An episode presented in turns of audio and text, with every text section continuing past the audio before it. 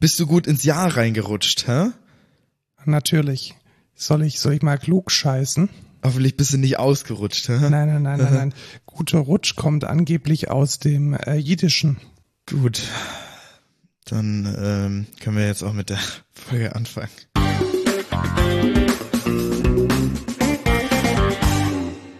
Hallo und willkommen zur 74. Folge Code Culture Podcast.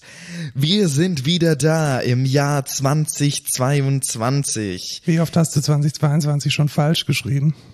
Noch nicht einmal. Ich heute Morgen zum ersten Mal beim Boostern. Äh, Ich war im, im Impfdings und da musste ich das Datum hinschreiben und natürlich wird der erste 21. Ja, ich musste tatsächlich schon dreimal schreiben für die, nee, sechsmal sogar schon, für die Ausbildungsnachweise unserer Azubis äh, am Montag. Und es ist dir gelungen, immer 22 zu schreiben. Tatsächlich. Ja, schön. Da freuen sich die Azubis, dass der, der Wochenbericht mit dem richtigen Datum unterschrieben ist, weil sonst wäre er falsch. Ja. Und was ihr und was die Azubis hoffentlich auch wissen, ist, dass ich der Lukas bin. Und ich bin der Markus und wir arbeiten beide bei der Excentra, wo auch viele Azubis sind und erzählen einmal die Woche die Neuigkeiten aus der Tech-Bubble mit unserer Bewertung und noch so ein bisschen Themen links und rechts nebendran. Genau, dieses Mal berichten wir vom am 4. Januar, am Dienstag. 2022 20, mit ja, einer zwei am genau. Ende Mit einer 2 am Ende und am Anfang. Und in der Mitte so fast auch. Fast so in der Mitte. Ja. Wusstest du, dieses Jahr gibt's das Datum 22.02.2022. Du meinst so ein Palindromdatum? Das ist, ist übel geil. Oder nicht? Sowas wie Lagerregal, bloß als Datum. mega. Stell dir vor, du bist geboren am 22.02.2022. Und du heißt Anna oder Otto. Ja, das wäre, also wirklich, wenn das nochmal, nee, das, bevor ich Kinder krieg, ich muss noch vor, ah nee, vor dem 28. Bevor ich 28 werde, muss ich noch Kinder kriegen, aber das wird ein bisschen schwierig, weil sonst könnte ich das ja auch machen, weißt du? Es geht ja jetzt Ja, noch so. aber echt gut timen. Das ist nicht so einfach. Ja, das ist schwierig, das ist schwierig, aber ich würde es versuchen. Ich würde dann einfach sagen, so, Frau, jetzt muss das Kind raus. Perfekt. Sehr gut. Äh, wir beginnen mit dem Feedback und Rückblick. Es waren ja Festtage. Ja. Festtage und da hat man ja Zeit, Dinge zu tun. Und ich habe Svelte gelernt. Ja, von wem kennst du das denn? Das kenne ich von dir, weil Svelte ist tatsächlich das dritte Framework. Kann man es drittes Framework nennen? Wahrscheinlich viertes Framework, oder? Ja, viertes. Das ist das vierte Framework nach chronologisch vorgegangen Angular, React und Vue. Und ich muss sagen, es gefällt mir. Ich, also ich habe ja mit allen dreien schon, ich bin kein Experte, aber so ein bisschen rumgespielt und mal der ein oder andere Code Review damit gemacht. Und es fühlt sich schon sehr, sehr, sehr schlank an. ja, ähm, ich würde auch, ich würde jetzt einfach behaupten, das ist das einzig wahre äh, Framework für ähm, Website-Entwicklung, weil, Äh, Ja, nee, ja, es- erstmal die Vorteile, dann komme ich vielleicht zu den Nachteilen. es gibt keine Nachteile. Es ist der heilige Gral des Frontends, Svelte an die Macht. Was gefällt dir denn als Welt besonders? Dass man, warte,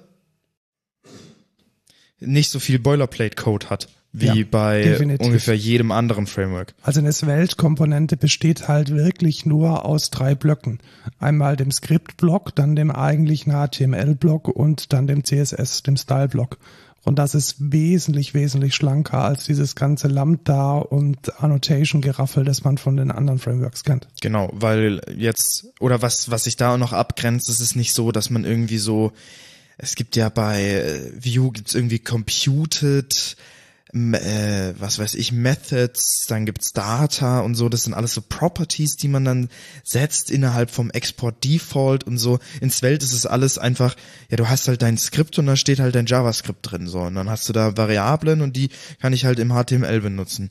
Easy. Genau, man kann auch sehr reaktiv und ich würde fast sogar sagen aspektorientiert programmieren, indem man die das Dollarzeichen vor der Variable schreibt und dann dynamische, sich automatisch updatende Komponenten und Methoden ausführen. Also es ist schon sehr gut gemacht für schlanke Anwendungen im Web und das hat mir echt sehr gut gefallen. Ja. Und ähm, jetzt kommen wir vielleicht zu dem, was mir nicht gefallen hat, Was denn? nämlich Routing. Ah, ja, die, das, Pro- gibt- damit habe ich noch nichts gemacht. Es gibt einfach keinen guten Router. Es gibt gar keinen Router. Und wenn man das Weltkit verwendet, dann ist das Routing implizit. Also man schreibt praktisch Ordner oder Komponenten, die dann so heißen wie die Router. Und es ist halt in Sachen Reusability, Modularisierung und dynamisches Laden und so echt ein bisschen naja, ja, okay. schwierig. Und es ist halt transpiliert. Also muss man auch verstehen. Es wird halt nicht, also es läuft erstmal nicht so, wie man schreibt, sondern es muss nochmal durch einen Transpiler, der dann zum Beispiel mit, mit Byte oder mit Webpack äh, aufgerufen wird. Ja, aber das ist ja in jedem Framework so. Ja, nicht ganz. Also ich glaube tatsächlich, dass ein, dass ein View nicht transpiliert werden muss. Also das läuft direkt. Bin ich mir ziemlich sicher. Ach so, so meinst du. Ja. Wäre ich mir gar nicht mal so sicher. Ja, doch, ich schon. Also äh, ein View läuft direkt. Natürlich wird's gebaut und paketiert, keine Frage. Aber es läuft direkt und ein, ein Svelte halt nicht. Also wenn du jetzt eine Svelte-Datei so laden würdest, das, das würde nicht, nicht Eine funktionieren. View-Datei schon? Ja, nicht die View-Datei, sondern die Index-HTML. Wenn du die verwendest, dann wird da alles geladen, so. um die View-Dateien zu interpretieren, korrekt. Aber, aber die View-Files müssen doch trotzdem transpiliert werden. Nee, werden sie nicht. Also bin mir, ja, wäre vielleicht nochmal Research wert. Schaue ich nach. Also noch da rein. bin ich jetzt gerade, weiß ich nicht, aber ich also hätte bei jetzt schon Svelte vermutet. ist es auf jeden Fall so, dass es gemacht werden muss. Also ich glaube, da sind wir uns einig. ja, auf jeden Fall. Das ist äh, Und Fakt. die Kombination mit Tailwind hat mir auch sehr gut gefallen. Also ich glaube, die zwei gehen sehr gut zusammen. Was mir nicht so gut gefallen hat, ist Welt in ein bestehendes Webprojekt einzubauen. Da bin ich kläglich gescheitert. Ja, Also das ist einfach, das sind so orthogonale Paradigmen, die einfach nicht zueinander passen wollen. Vor allem, wenn man dann noch irgendwie jQuery als Abhängigkeit mit drin hat. Das geht nicht. ja, sonst äh, auch noch großer Pluspunkt, es gibt kein Shadow DOM, ne? Ja, tatsächlich. Und man kann zumindest mit Svelte-Kit auch Server-Side-Rendering machen. Ja. Was natürlich für, ähm, gerade so für SEO-Optimierung unglaublich geil ist. Ja. Und für Performance natürlich. Ja, Also, also, definitiv ein Blick wert. Also so, ich glaube, das Takeaway ist, wenn man sich mit Web-Frameworks mal so ein bisschen auseinandergesetzt hat, Svelte ist da definitiv ein neuer Stern am Horizont und man sollte sich die Sache mal anschauen. Es gibt ein wunderschönes Tutorial, welches man im Browser einfach durchklicken und durchspielen kann. Das hat mir sehr geholfen, die Sache zu lernen. ja. Du Dann- hast nicht äh, Svelte programmiert oder nicht nur Svelte programmiert, sondern du bist auch hingefallen. Ja, tatsächlich. Also ich habe auch ein bisschen Svelte gemacht tatsächlich, weil ich, ähm, warte kurz, weil ich ähm, meine Musikwebsite mal so ein bisschen portfoliomäßig auffreschen will und mal eine machen will überhaupt. Und ähm, da bin ich ein bisschen bei Svelte gewesen, aber davor war ich tatsächlich Snowboarden. Zum Sehr schön. zum ersten Mal in meinem Leben war ich auch in den Bergen. Also ich war vorher noch nie in so einem Skigebiet oder so. Ähm, und ich muss sagen, es war sehr schmerzhaft. Also mich hat's am Anfang schon sehr oft aufs Maul gelegt, aber wenn du es dann mal raus hast, dann macht's echt Bock. Also die ersten beiden Tage waren, naja, dann haben wir eine längere Pause gemacht von zwei Tagen und sind dann nochmal für einen Tag zum Skigebiet und am letzten Tag hat's richtig, richtig Bock gemacht. Genau. Ja, nice. Und du bist jetzt zumindest nicht mehr blutiger Anfänger beim. Ja, würde ich äh, so sagen. Welchen Fuß hat man eigentlich vorne beim Snowboarden? Ist das egal oder? Das ist rein theoretisch egal. Man hat immer normalerweise einen stärkeren Fuß ähm, oder einen präferierten Fuß, genauso wie man Rechts- und Linkshänder ist. Ähm, aber man kann auf beiden fahren. Und tatsächlich bin ich auch auf beiden gefahren. Also ich bin einmal links vorne, einmal rechts vorne. Ich kann nämlich die Backside nicht so gut. Das heißt, das ist da, wo man den Blick zum Berg hat. Also den Oberkörper zum Berg. Und Frontside ist das, wo man die, den Oberkörper zum, äh, zur Piste hat. Ähm, Backside kann ich nicht so gut, weil ich eine verkürzte Sehne habe. Und deswegen musste ich dann immer Switch fahren. Das heißt, ich habe dann immer den Fuß gewechselt. Verstehe, ja. Ja. Aber hat echt Bock gemacht. Wir waren äh, am großen Aber. Ähm, Das ist im Fichtelgebirge, oder? genau, im Fichtelgebirge im Bayerischen Wald. Und äh, Airbnb hatten wir in Zwiesel tatsächlich. Kennen vielleicht manche, ist ein Kurort, äh, eigentlich ganz schön dort. Ja, nice. Und du hast dir dann auch äh, das Equipment alles gekauft, nicht geliehen. Genau, vorher habe ich mir das ganze Equipment gekauft, ganz viel über so eBay Kleinanzeigen, ähm, gebrauchten Stuff und ja, hat ganz gut geklappt mit den Sachen, die ich hatte. Ja, nice. Sonst noch ein Shoutout an den ähm, Tierpark in Lohberg oder in der Nähe von Lohberg. Sehr, sehr schöner Tierpark ähm, mit Wölfen, mit Hirschen, Rehe, mh, Rentiere, ein Wiesent, Fischotter, ein Fuchs, Krähen, ganz verschiedene Vögel, Falken, ähm, Krähen, ja, Krähen habe ich schon gesagt, Birkhuhn, Rebhuhn, an was kann ich mich noch alles erinnern? Ziegen waren da, Streichelzoo war auch sehr cool, man kann die Hirsche und Rehe füttern, auch sehr, sehr schön. Äh, und ich finde einen Tierpark, Tierpark immer ein bisschen schöner als ein Zoo, weil da haben die Tiere doch schon ein bisschen mehr Auslauf als in einem Zoo. Ja, die sehen da nicht ganz so fertig aus. Richtig. Das ist, glaube ich, nicht so, nicht so nice, wie Tiere gehalten werden. Deshalb Tierparks immer, immer cool. Ja. Ähm, finde ich, finde ich nice. Ich bin ein großer Freund von dem Wildpark in Tripsdrill. Da kann man auch äh, Wölfe anschauen. Und äh, Wölfe anschauen immer wieder, immer wieder nice. Ja.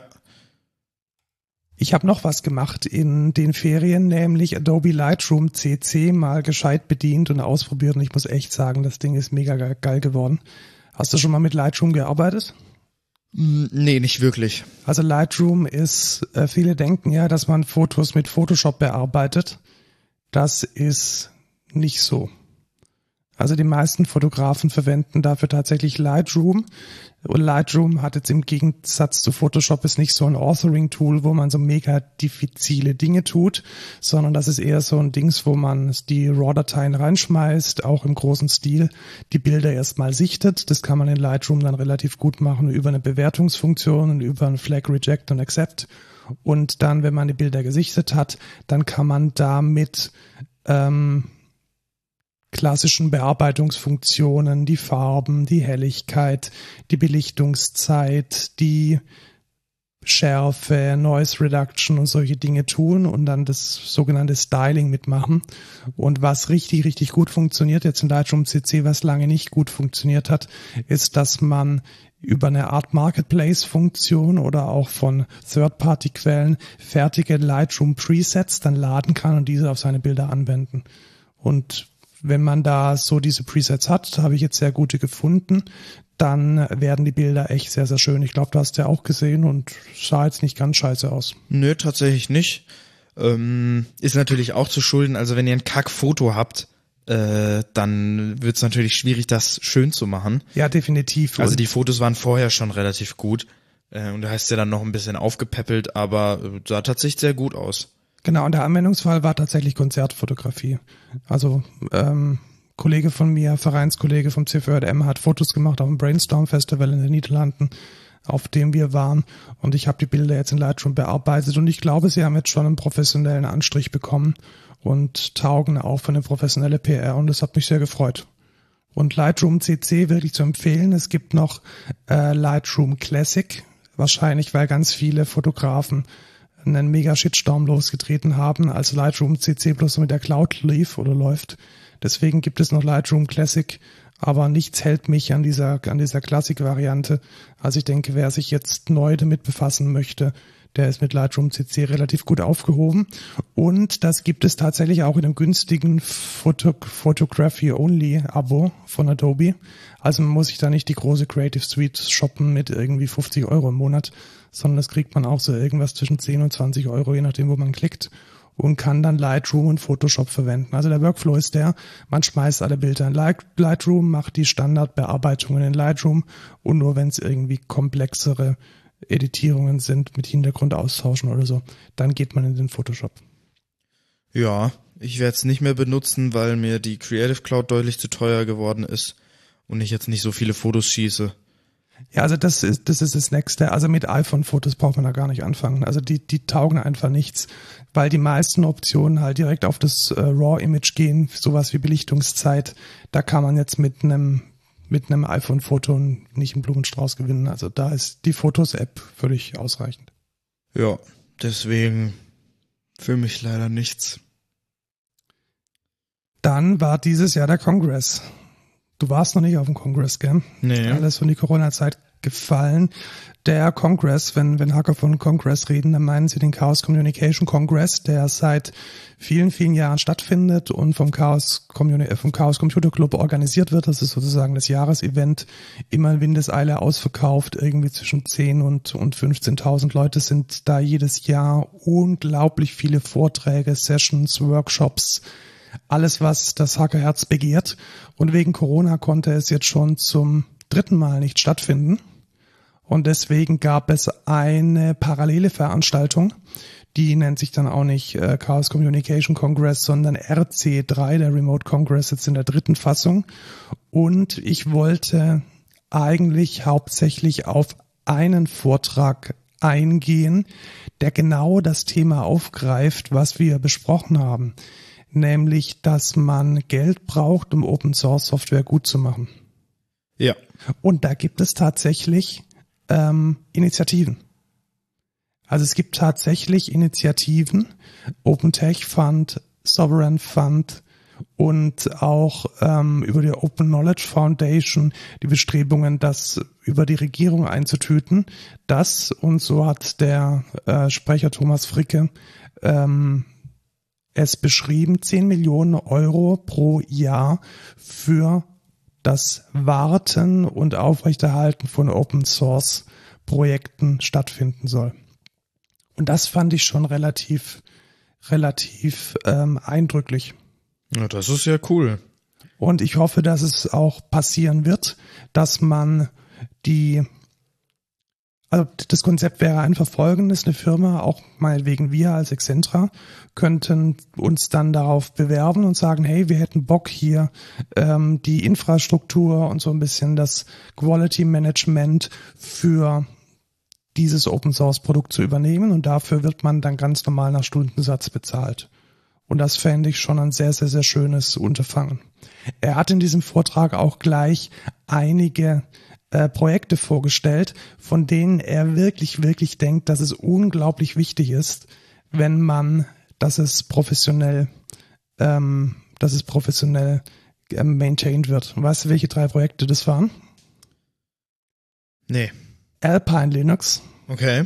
Als Basis für praktisch jeden Container. Das ist wohl auch so eine, so eine Bastelgeschichte, um es jetzt mal böse zu formulieren, irgendwie so ein Mini-Team. Und die haben es irgendwie halt, halt, haben halt auch Ressourcenprobleme. Dann das gesamte Python Package-System wird von einem einzigen Entwickler. okay, wird von krass. einem einzigen Entwickler gemanagt. Also diese ganzen, diese ganzen äh, 435.000 Packages auf PyPy ähm, werden von einem einzigen Menschen verwaltet und Pull Requests akzeptiert und er macht das in seiner Freizeit. Also ein riesiger, Super. ein riesiges Komplexitätsmonster, welches man bändigen muss. Also ganz konkret Python und da gibt es ganz, ganz, ganz böse Dinge, zum Beispiel Typo äh, Squatting Attacks, in denen Leute einfach falsch geschriebene Pakete publizieren, also Version, also Pakete, die so heißen wie andere bekannte Pakete, nur mit einem Tippfehler und die enthalten dann Chartcode und solche ganzen Dinge.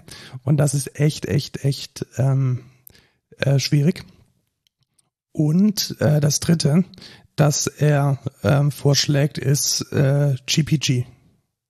Also das äh, GNU E-Mail Encryption Projekt und auch das ist irgendwie von einer winzigen Firma, die ja auch mega underfunded ist. Und ähm, ja, also ich denke, wir merken, in welche Bereiche das geht und wie kritisch unsere der Status eigentlich ist von Open Source Software, die millionenfach verwendet wird von wirklich kritischer Infrastruktur. Und das sollte, glaube ich, mehr wert sein, als nur ab und zu mal irgendwie ein Pull Request schicken. Vielleicht sollten die auch mal ähm, den Machern von Log4j ein bisschen bessere oder mehr Mitarbeiter geben. Ja, wobei er da tatsächlich gemeint hat, das war einfach Inkompetenz, also das war kein Ressourcenproblem.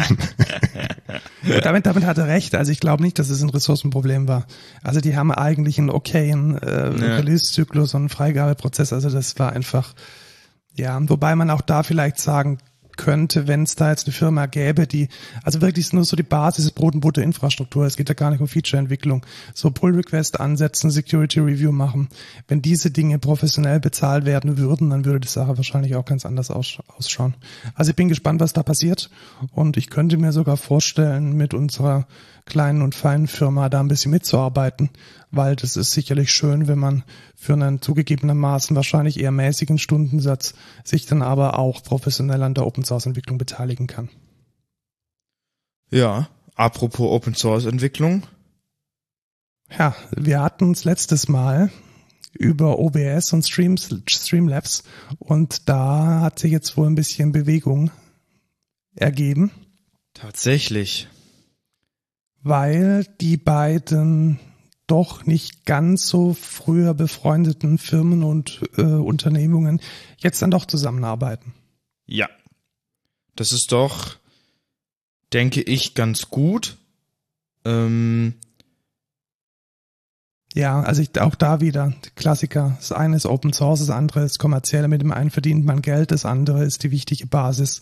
Ich denke, es ist einfach sinnvoll. Ja, ich denke auch.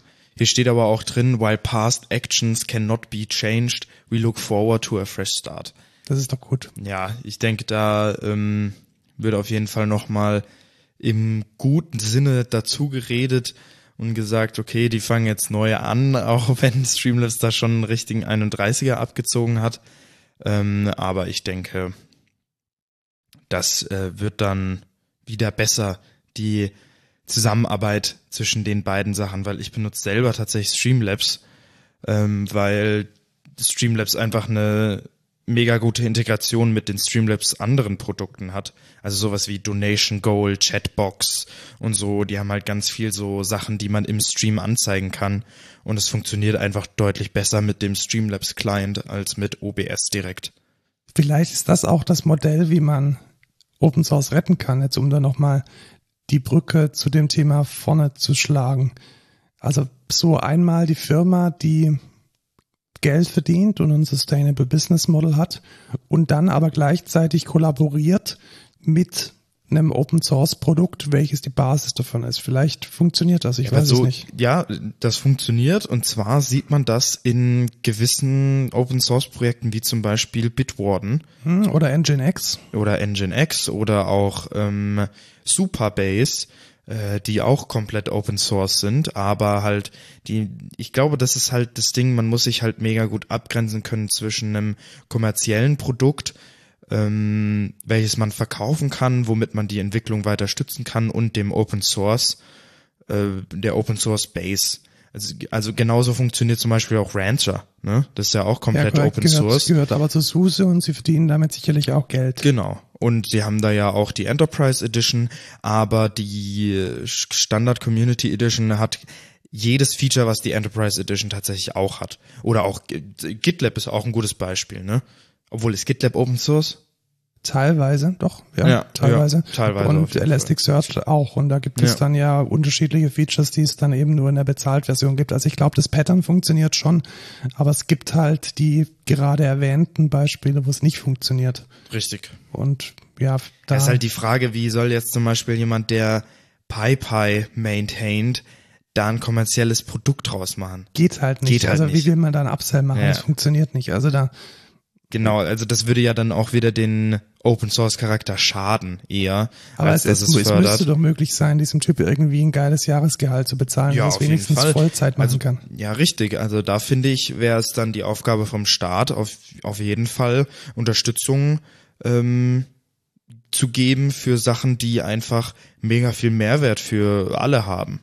Genau, und es gibt ja, also letzten Endes reden wir da über kritische Infrastruktur, das muss man halt auch sagen, in ja, dem ja. Moment, in dem irgendwie unsere Energieversorger nicht mehr funktionieren, weil Log4j 2.0 oder Log4Shell 2.0 kommt, das ist halt nicht schön. Also es geht da letzten Endes auch um eine ganz klassische Abwehr von Risiken und da gehört es eben dazu, dass gewisse Mindeststandards in der Qualität von Open Source Software existieren müssen.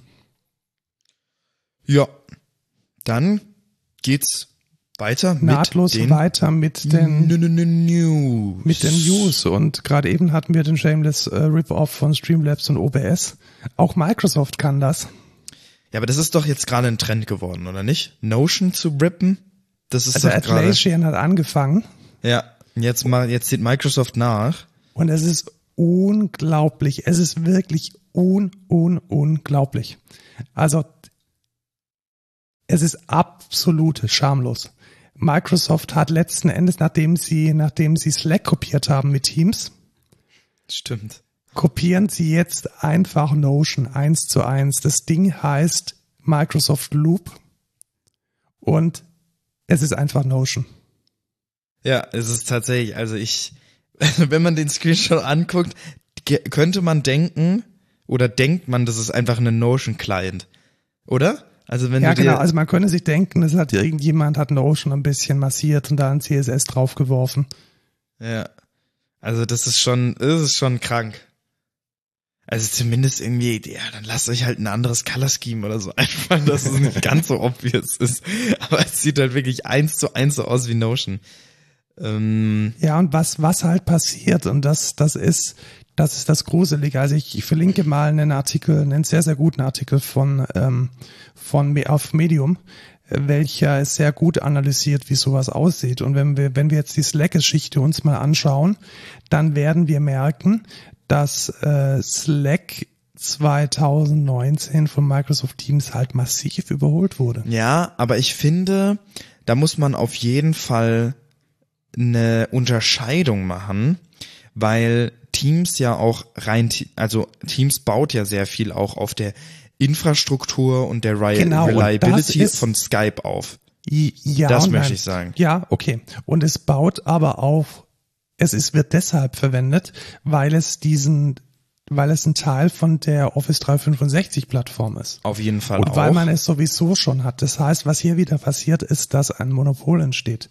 Also wir hatten das schon mal mit Windows und das Ganze passiert jetzt mit Office 365 auch. Ich bin mir, also Teams ist einfach nicht so gut wie Slack. Ja, ich bin mir auch sicher, dass ähm, das Loop nicht so gut ist wie Notion, aber die Leute verwenden es, weil es ist ja eh da.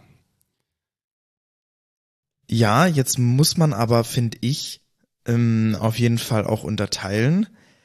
Wie geil ist denn so ein Call auf Slack? Ja, callen, callen ist, glaube ich, nicht der Anwendungsfall. Ja, Also, aber jetzt, jetzt diese. aber lass mal Nee. über, lass mal über, über Chatten reden. Also ich glaube, der, der, der Haupt-Use-Case ist, äh, der Haupt-Use-Case ist Chat. Aber in dieser, in dieser Statistik steht Daily Active Users of Slack in Microsoft Teams. Da würde ich Call auch mit dazu zählen.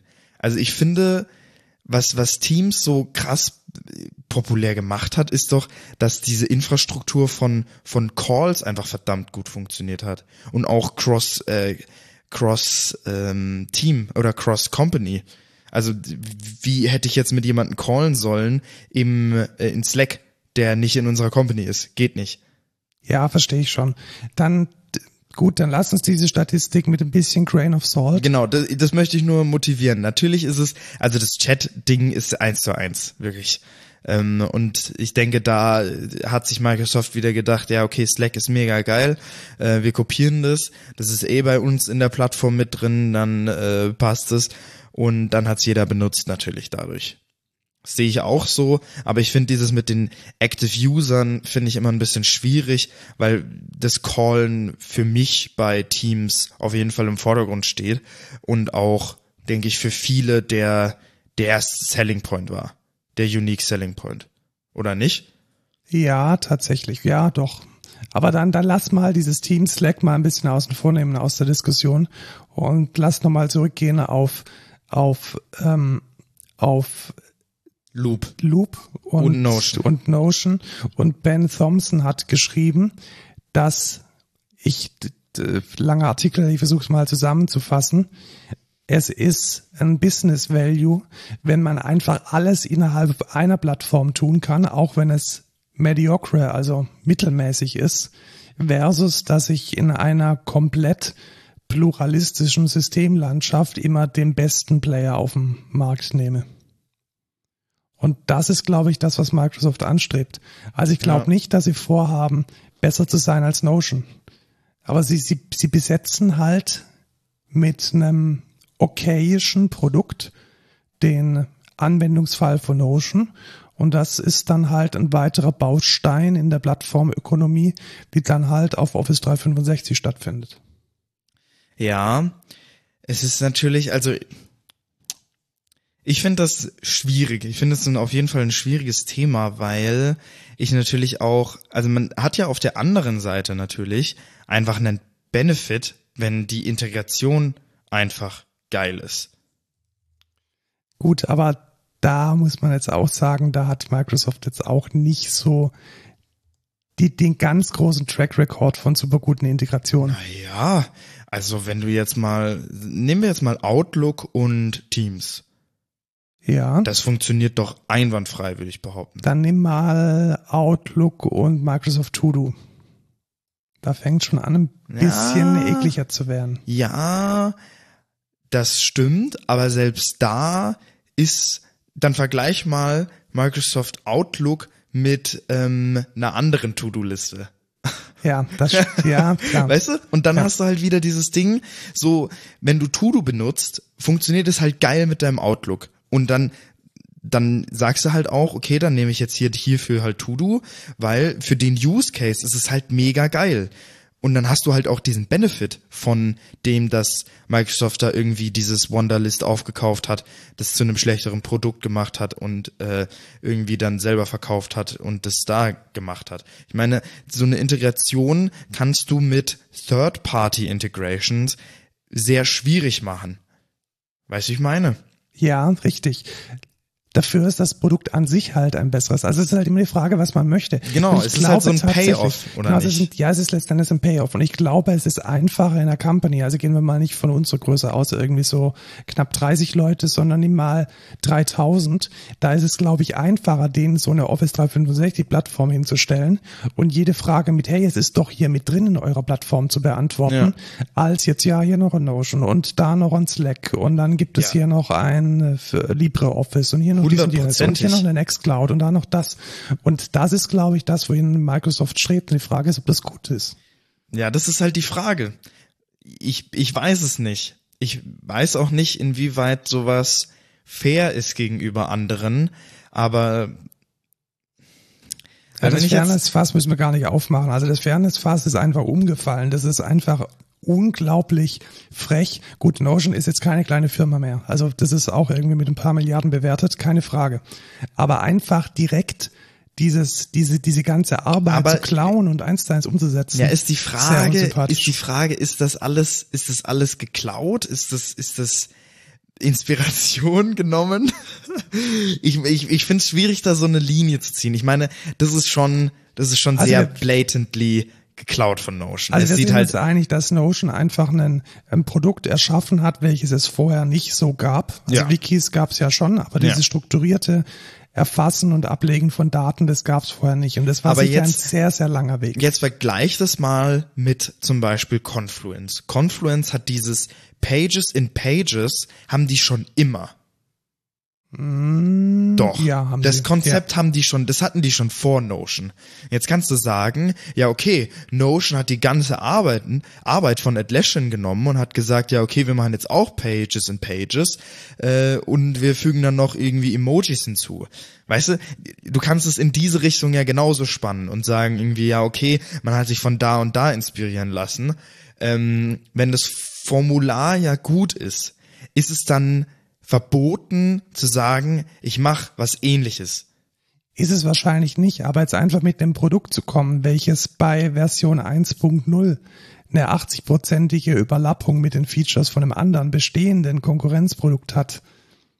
Ja, aber stell dir, stell dir mal vor, du bist Microsoft. Du, du denkst jetzt, okay, wir wollen, ähm, wir wollen jetzt eine Dokumentationssoftware machen. Sie haben da schon SharePoint, Sie haben da schon ja, SharePoint, ja, genau. das ist doch, das ist, das ist ja nicht, die, die möchten jetzt, die gehen jetzt hin und sagen, ey, wir brauchen so eine Wissensdatenbank, sowas wie Confluence oder wie Notion. Was, Warum sagen Sie da nicht, hey, dann machen wir SharePoint endlich mal geil? Na, weil SharePoint einen ganz anderen Use Case hat. SharePoint hat einen ganz anderen Use Case, in my opinion. Ja, SharePoint ist ein Intranet, um Informationen an Mitarbeiter zu verteilen. Ja, eher, eher Daten. Ich sehe das als sowas wie, also ich verstehe auch nicht ganz die Abgrenzung zwischen SharePoint und äh, OneDrive, aber für mich ist SharePoint auch sowas wie, äh, ich pack da eine Excel rein. Ja, definitiv. Also ja, ja Excel damit äh, bereitzustellen. Und wenn du jetzt aber sagst, also ne, Loop und SharePoint haben ganz andere Use Cases, für mich zumindest. Oder in meinem Auge, oder nicht? Ja, ich stelle jetzt mal die Frage anders. Würde eine Firma wie wir Notion jetzt überhaupt noch in Betracht ziehen, wenn man dasselbe in 80 Prozent von Microsoft kriegt? Genau. Eben nicht. Ja. Und jetzt ist die Frage, wie schlimm ist das? Also Monopole sind natürlich Kacke. Aber ich weiß halt nicht, jetzt stell dir vor, wir haben dadurch einen riesen Gain, weil wir zahlen nicht nochmal extra Lizenzen an Notion, das heißt, wir sparen uns ganz viel Geld. Wir haben direkte Integration mit irgendwelchen, was weiß ich, in Teams kann man das dann direkt verlinken oder man kann, oh, stell dir vor, man kann ein automatisches Protokoll erstellen oder so aus einem Teams-Meeting in Loop, äh, voll geil. Ja, genau, das wird natürlich gehen. Aber, weißt du, das Ding ist halt, sowas geht dann halt, und es hat ja einen Mehrwert es hat ja so, ich sag ja, es hat einen Mehrwert. Jetzt ist die Frage, wie, inwieweit darf sowas berechtigt sein oder nicht. Ich finde es mega, mega schwierig. Ja, es ist schwierig und ich, ich hätte da jetzt tatsächlich die Lanze gebrochen für, für Notion. Andererseits auch die Frage, ich bin ja von Evernote zu Notion gewechselt. Letzten Endes hat, also wenn man jetzt das Fass aufmacht, ob Notion nicht von Atlassian geklaut hat, würde ich eher sagen, dass Notion vielleicht auch ganz viele gute Konzepte von Evernote übernommen hat ja, und die halt besser Fall. gemacht hat. Also die Frage ist nicht einfach zu beantworten. Und ich finde es halt glaub, schon was, schwierig. Was mich stört, ist die, ist der Weg zum Monopol. Ich glaube, vielleicht stört mich die Konkurrenz gar nicht mal so sehr, als dass das eine eine monopolistische, singuläre Plattform ist und das andere ein innovatives, einzelnes, atomares Produkt. Das ja, genau. ist, glaube ich, so der Widerspruch, der mir nicht gefällt. Ja, richtig. Und das finde ich halt, ja, es ist, ich finde es natürlich kacke. Ich finde Konkurrenz mega geil und Monopole sind scheiße. Ne? Jetzt ist aber das Problem, natürlich stellt man jetzt Microsoft als das Arschloch da, weil die das kopiert haben und es ist auch ein bisschen so, aber wenn du dadurch einen riesen Gain hast, weil das voll geil in deren Software dann integriert ist und weil es direkt in-house entwickelt ist, dies und jenes, weiß ich nicht, ob man das nicht damit dann sagen kann, ey, das ist dann irgendwie worth it, aber weißt du, Notion kann sich jetzt auch nicht irgendwie das Gleiche aufbauen, weil die die Infrastruktur nicht haben, weil die nicht genügend Kapital haben. Äh, irgendwie mit mit ja okay, wir machen jetzt auch so was konkurrenzmäßiges dazu. Ich weiß nicht, wie man das wie man das abgrenzen kann. Weil viele einzelne Produkte zu nutzen ist halt Kacke. Weil stell dir vor, du benutzt anstatt PowerPoint, Word, Excel ähm, von drei verschiedenen Herstellern verschiedene Produkte.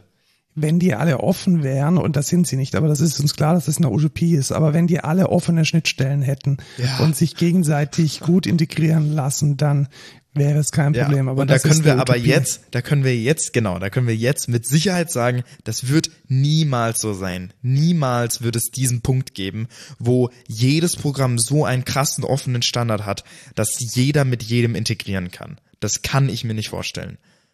Ja, und dann landen wir jetzt bei einer Office Suite, die alles besetzt und alles so ein bisschen okayisch macht.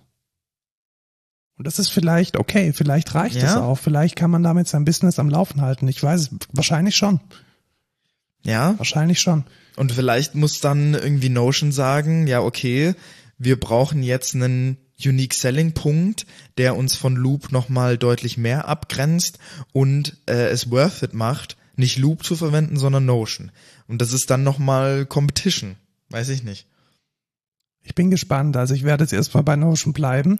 Natürlich muss ich mir jetzt die Frage stellen, ich organisiere ja mein Festival äh, über Notion. Wären wir besser dran, wenn wir Microsoft verwenden würden? Hätten wir da nicht gleich auch die Integration in Excel mit unseren Kalkulationen, die Integration in PowerPoint mit unseren Präsentationen? Ist sicherlich eine berechtigte Frage. Aber ich würde es jetzt für mich jetzt erstmal so beantworten, dass ich das nicht belohnen möchte, dass Microsoft jetzt eine nahezu eins zu eins Kopie von Notion gemacht hat. Ja. kann ich, denke ich, auch so sagen. Also ich, es ist natürlich schon frech, das zu machen. Ähm, aber naja. Kommen wir zu Ikea. Kommen wir zu Ikea. Genau, du kennst doch bestimmt bei Ikea die Expresskassen, in denen man selbst Ja. seine Produkte scannen kann. Das geht jetzt noch einfacher. Und zwar wird oder es wurde schon ausgerollt und über das Jahr hinweg in allen IKEA-Einrichtungshäusern das Bezahlen über die IKEA-App. Das funktioniert dann so, dass die IKEA-App dann merkt, in welchem Store du bist und du kannst die QR-Codes beziehungsweise die Barcodes von den Produkten dann in deiner Handy-App scannen. Und beim dann Kaufen. über meine Handy-App bezahlen. Nein, tatsächlich nicht, sondern du gehst dann trotzdem an die Expresskasse und scannst dann dort den QR-Code von deinem Handy Ja, und dann okay. bezahlst du ganz regulär über deine EC-Karte. Ja, wäre jetzt natürlich viel geiler gewesen, hätte ich jetzt sagen können, ich scanne die Sachen an meinem Handy und bezahle an meinem Handy. Ja, ich glaube, die Idee dahinter ist die, dass halt dann doch nochmal der Aufsichtsperson Ja, nochmal einen prüfenden Blick drauf werfen kann. kann. Und ich finde es okay. Also Ja, ist in Ordnung. ist, ist ganz coole Idee auf jeden Ich sehe Fall. vor allem den Mehrwert, dass man immer sieht, wie viel man, wie viel Euros man gerade im Warenkorb liegen hat oder in seinem Einkaufswagen liegen Ja. hat. Und es spart halt nochmal enorme Zeit beim, beim Auschecken. Ja, deutlich, deutlich. Weil ich meine, ähm, man packt das alles irgendwie in seinen Einkaufswagen, äh, dann steht man da vor der Kasse, muss alles nochmal rausholen, dann wo da ist irgendwie komisch hinhalten. Vorne hinten, ja. riesige lange Dinger. Genau, und dann äh, mache ich einfach, okay, ich pack mir das jetzt ein, während ich das jetzt in meinen Wagen lege, kann ich halt den Barcode scannen und dann halt easy dran halten, bam, äh, das möchte ich kaufen, fertig. Also das ist schon cool auf jeden Fall. Vielleicht kommen wir auch irgendwann zu dem Ding wie bei äh, diesem Amazon. Ja, genau, Ding. dass man überhaupt nicht mehr. Genau, man macht dann irgendwie, die wissen dann, was man genommen hat und dann läuft man raus und bezahlt einfach. Ja, wobei das hier auch, glaube ich, ein ganz guter Kompromiss aus Überwachung und Ja. Privatheit ist. Also da wird man ja jetzt nicht irgendwie auf Schritt und Tritt verfolgt, was man jetzt in seinen Warenkorb gelegt hat, in seinen echten Warenkorb, also nicht den virtuellen, sondern man hat da noch relativ gut die Kontrolle drüber und das finde ich an der Stelle eigentlich relativ gut. Man kann es jetzt schon nutzen in Berlin-Tempelhof, Dresden, Frankfurt, Eschbach, Hamburg, Moorfleet und im niegelnagelneuen Ikea in Karlsruhe mitten in der Innenstadt. Äh, mega tolles Konzept, war ich schon. Und bis Sommer 2022 soll das Produkt, welches Shop Go heißt, in allen deutschen Ikeas verfügbar sein. Da freue ich mich schon drauf. Ja, cool. Dann können wir auch mal hin und dann so eine äh, Review dazu machen, will ich behaupten. Ja, ich wollte mehr. Ich hatte ja mal, erinnerst du dich noch an die Folge, wo wir dieses Gaming-Zubehör vorgestellt hatten? Ja, Da gab es ja dieses Regal, wo man sich so Zeug an die Wand hängen kann. ja. Das will ich mir shoppen tatsächlich, um es genau hier hinzumachen, damit ich dort meine Kabel und mein Audio-Equipment, was man nicht ständig braucht, äh, reinlegen und hinhängen kann. Ja. So vor allem die Mikrofone. Also Ja, ich würde mir, ich würde mir da gerne das holen, was du auch hast, dieses Ringlight und ja, das Ringlight ist super. der also, Handyhalter, den würde ich gerne auch eigentlich haben. Ist für jedes, für, für jede Videotelefonie echt Gold wert. Videotelefonie. Kommen wir zu einer. Nee, ich habe keine gute Überleitung. Snapchat. Hat wieder ähm, für AR, VR-Brillen, VR-Brillen sind's auf dem, nee, AR-Brillen sind's auf den Markt gebracht, die keiner kaufen wird. Richtig, weil äh, die halt kacke sind. Ähm, ich weiß es nicht. Ja, Ich, ähm, Schaut's euch an, sie sehen ein bisschen aus, als wären sie, als hätte so, so, als würde es so, so ein bisschen Berliner Techno-Hipster. Ja, also hier wurde es, glaube ich, ähm, beschrieben in dem Artikel von The Verge. Ähm, similar aesthetic to Teslas Cybertruck. Ja, so Was sehr akkurat ist. 90er Jahre Techno-Brutalismus. Auf jeden Fall. Also es sieht schon sehr affig aus, muss ich sagen. äh, und die Brille hält halt auch nur 30 Minuten. Also, was halt auch nicht, weiß ich nicht. Ich frage mich immer, warum, warum ist das nicht eine Tech-Demo geblieben? Ja, das verstehe ich auch nicht. Warum muss man so einen Scheiß auf den Markt werfen, wenn es nicht Ja, fertig die wollen halt irgendeinen, irgendeinen Umsatz möchten sie zumindest machen, damit sie nicht ganz so viel Verlust haben, weißt du? Ja, damit die, damit die Shareholder mal wieder was sehen. Also, das wird kein Erfolg. Nee, ganz sicher nicht. Also 30 Minuten, was soll das denn? Absoluter Quatsch. Gut, also ähm, wer katastrophale AR-Brillen kaufen möchte, kann sich jetzt von Snap die Snap Speckles, Snap Spectacles kaufen. Wunderschönes äh, 90er Jahre Brutalismus-Design. Äh, Legt euch in den Schrank. Ich glaube, zu mehr ist es nicht gut. Ein weiteres AR-Feature kommt von Twitter oder so, also Ja, kommt von iPhone, Apple. Kommt vom iPhone und zwar und zwar und zwar ist ein Tweet viral gegangen, in dem ein in dem ein jetzt hat mein Telefon geklingelt, du wirst in, angerufen. in dem ein ähm, Twitter-User ein Foto eins zu eins gepostet hat, wie es aus dem äh, iPhone rausfällt. Und da hat eine Frau einfach kein Gesicht, sondern ein Blatt. Ja, also das, der Kopf von der Frau wurde ersetzt mit einem Blatt. Ähm, jetzt ist die Frage, What happens here? what the fuck? what the fuck ist da bitte passiert? Ähm, Also ich glaube einfach, da ist eine Optimierungs-AI-Amok gelaufen. Ja, Und da sind wir wieder bei dem altbekannten Problem, ist ein Foto noch ein Foto. Also in dem Moment, in dem, also das ist klar ein Glitch. Also da ist ein technischer Fehler passiert. Da hat ein Algorithmus wahrscheinlich KI gesteuert, die Optimierung völlig, völlig falsch interpretiert und gedacht, es müsste jetzt anstatt dem Gesicht ähm, der Dame ein Blatt reinpacken. Und ja, nichts obwohl gut. das, ja, obwohl das natürlich ein bisschen scary ist, ne? Also wenn du jetzt Ja. sagst, also Kann man den Bildern noch trauen? Ist ein Bild noch ein ja, Dokument? richtig. Also Dokument? inwieweit fasst jetzt so ein iPhone denn alle meine Bilder an? Äh, bitte nicht alle meine Bilder mit irgendwelchen Blättern ersetzen. Das wäre eigentlich wohl eigentlich auch mal interessant. Das ist ja derselbe Effekt, der, der bei dieser Geburtsurkunde von Obama, erinnerst du dich? Da gab es Ja. ja. auch diesen Fall, als der Kopierer in so einen ganz komischen JPEG-Format gewisse Buchstaben reused hat und dann so halbe Fehler eingebaut Ja, hat. das war ja Xerox und das war tatsächlich im Chaos Computer äh, Ja, Kongress. und in einem der Kongresse wurde das dann aufge... Richtig, von, äh, wie heißt er?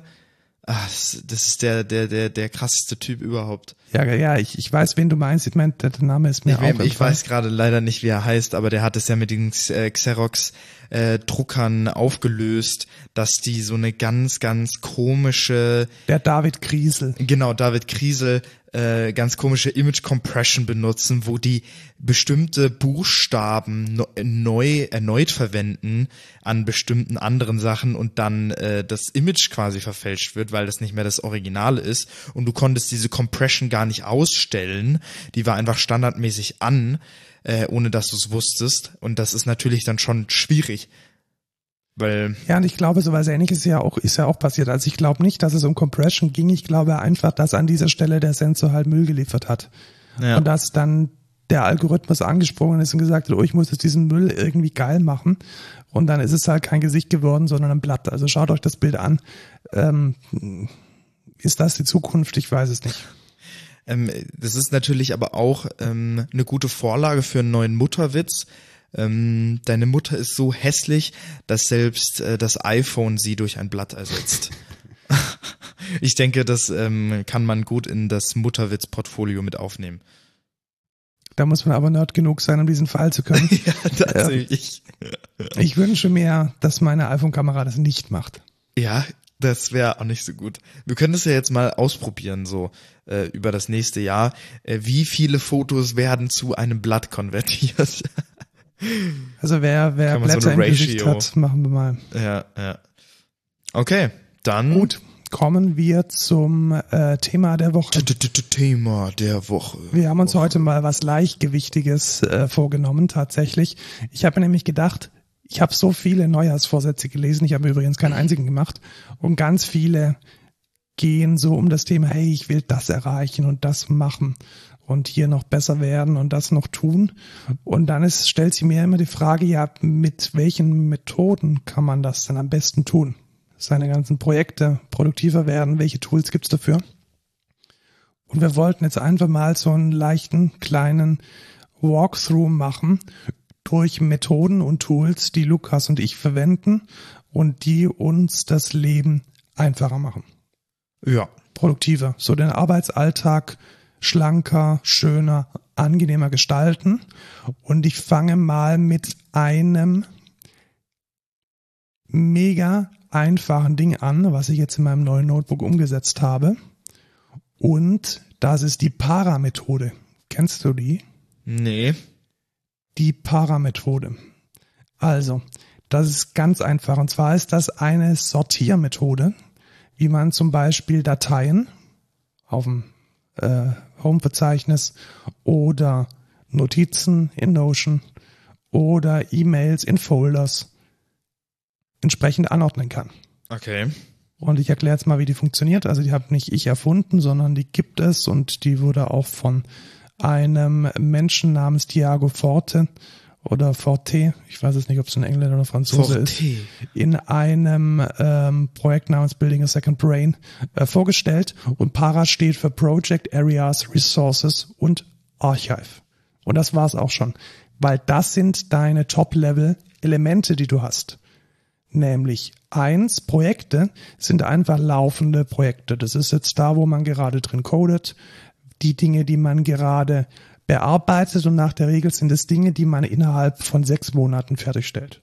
Also da, wo man gerade aktuell dran arbeitet. Das sind dann Softwareprojekte, oder? Genau, für einen Entwickler sind es Softwareprojekte, für mich als äh, Nebenjobmusiker sind es Musikprojekte, die ich mache, sind es vielleicht Flyer, die ich designe, sind es vielleicht irgendwelche Anträge, die ich schreibe.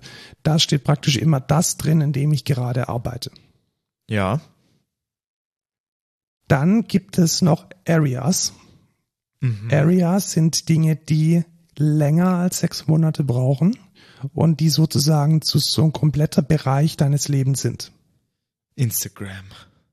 Ja, zum Beispiel, tatsächlich. Also wenn du jetzt ein Influencer wärst, dann wäre, wären deine Instagram Stories und deine Instagram Posts wären sowas. YouTube. Oder wenn du jetzt ein privater Mensch bist oder selbstständig, deine Finanzen.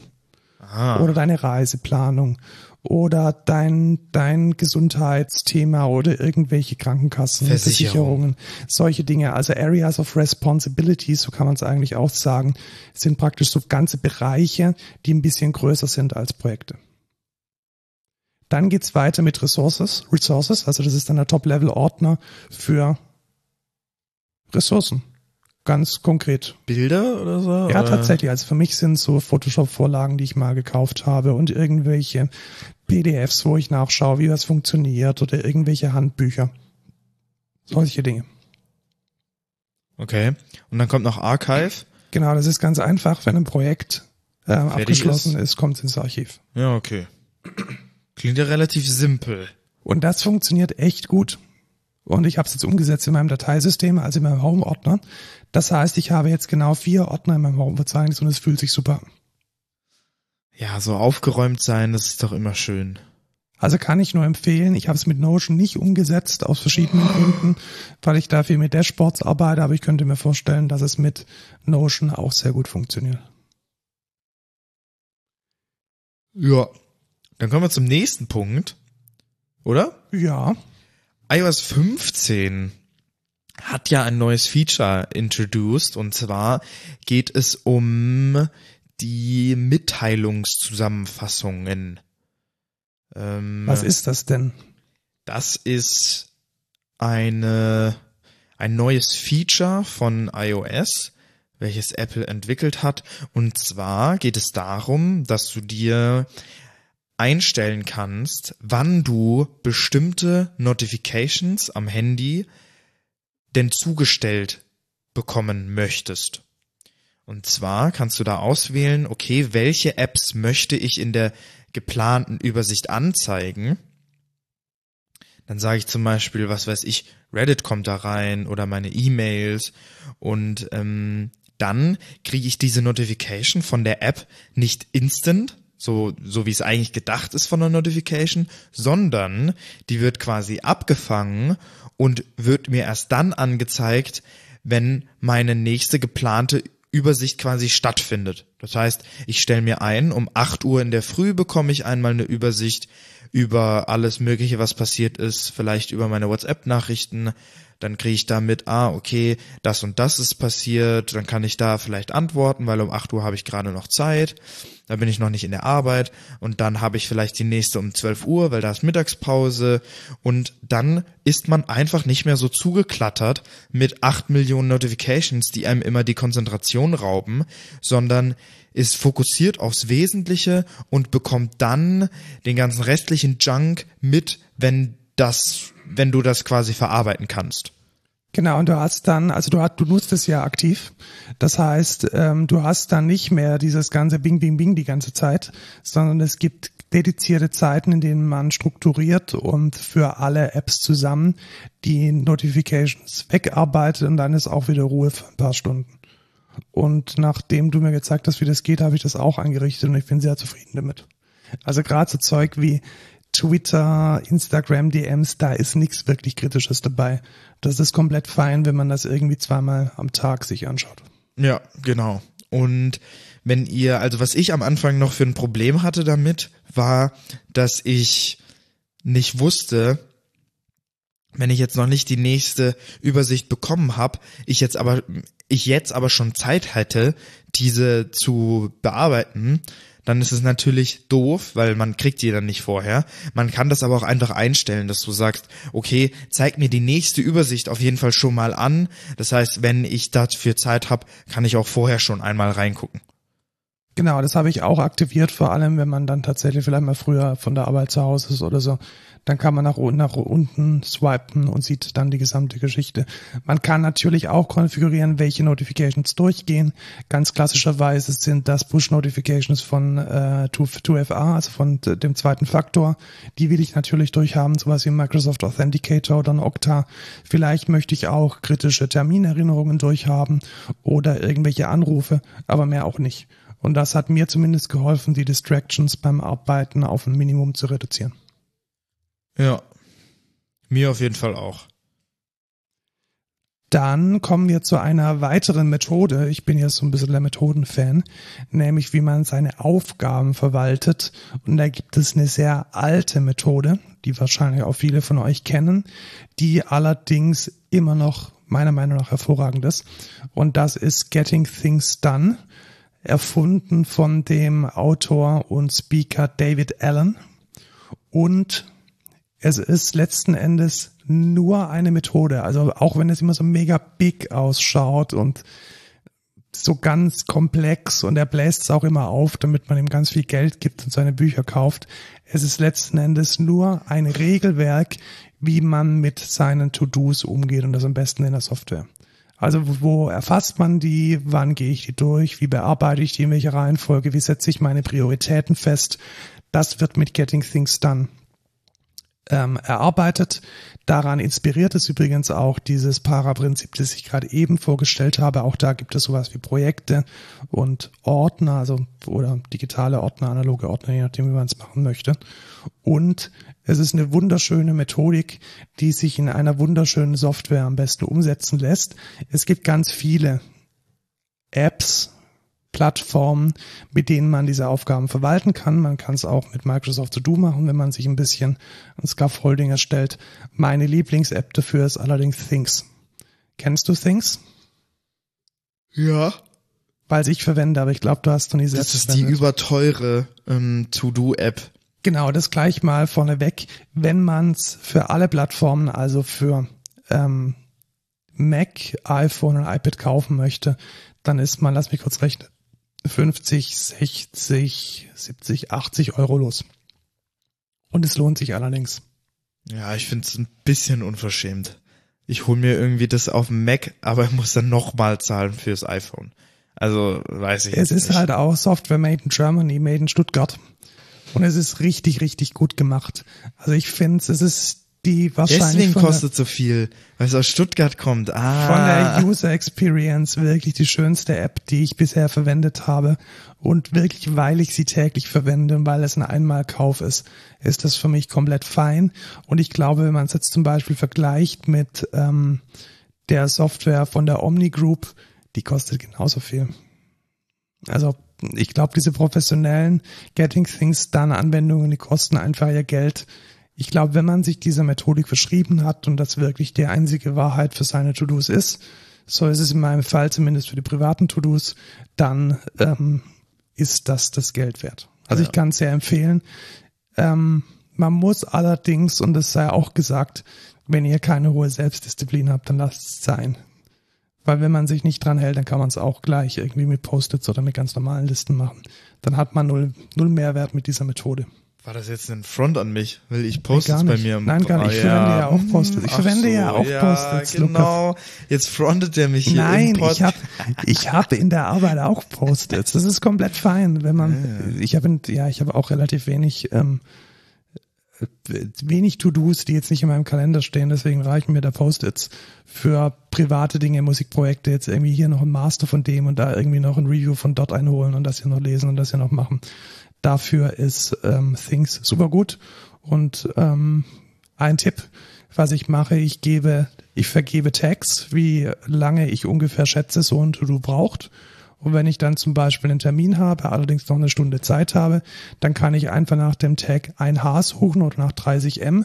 Und dann habe ich irgendwie so eine kleine Task, irgendwie so einen Artikel lesen oder irgendwie ein VST-Plugin ausprobieren oder konfigurieren, welches ich dann auch in 30 Minuten oder in einer Stunde gut hinmachen kann. Das fühlt sich dann super an und man hat dann am Ende was geschafft. Ja.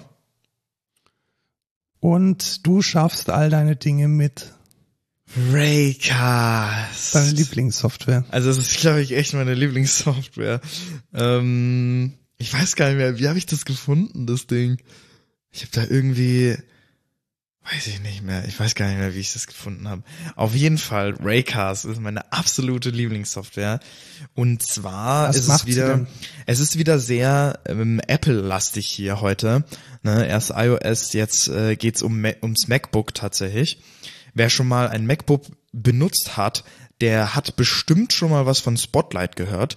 Spotlight ist diese zentrale Stelle, um äh, im Mac was zu suchen, also irgendwie um Programm zu starten, um Dateien zu suchen, um was weiß ich auf Webseiten zu gehen, wenn man das möchte über Spotlight, dann kann man das da auch machen. Und Raycast ist Spotlight bloß auf Koks es kann alles. Ja, es ist Fast halt, alles. es kann halt wirklich richtig, richtig viel und hat jetzt auch einen Extension Store, mit dem Community Plugins quasi entwickelt werden und man dort einfach easy irgendwelche weiteren Extensions, die die man da dr drin hat, zum Beispiel, ja, weiß ich, nee, ich fange erstmal an, was was was gibt's zum Beispiel bei Raycast?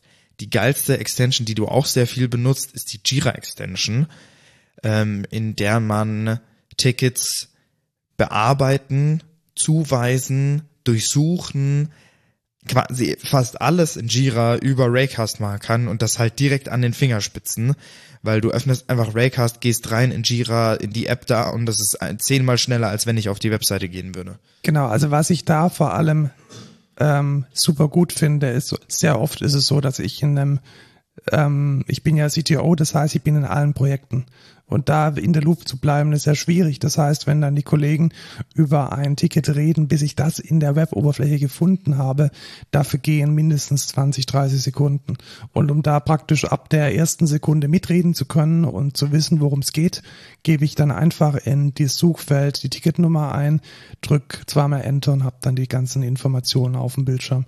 Also es ist eine unglaubliche äh, Steigerung der Geschwindigkeit und der also die Dinge gehen einem dann viel, viel einfacher aus dem Weg und man kann sich auch mal in einem Gespräch, in einem Videocall, in einer laufenden Diskussion oder beim Coden, wenn man irgendwas nachschauen möchte, extrem schnell äh, die gewünschte Information einholen.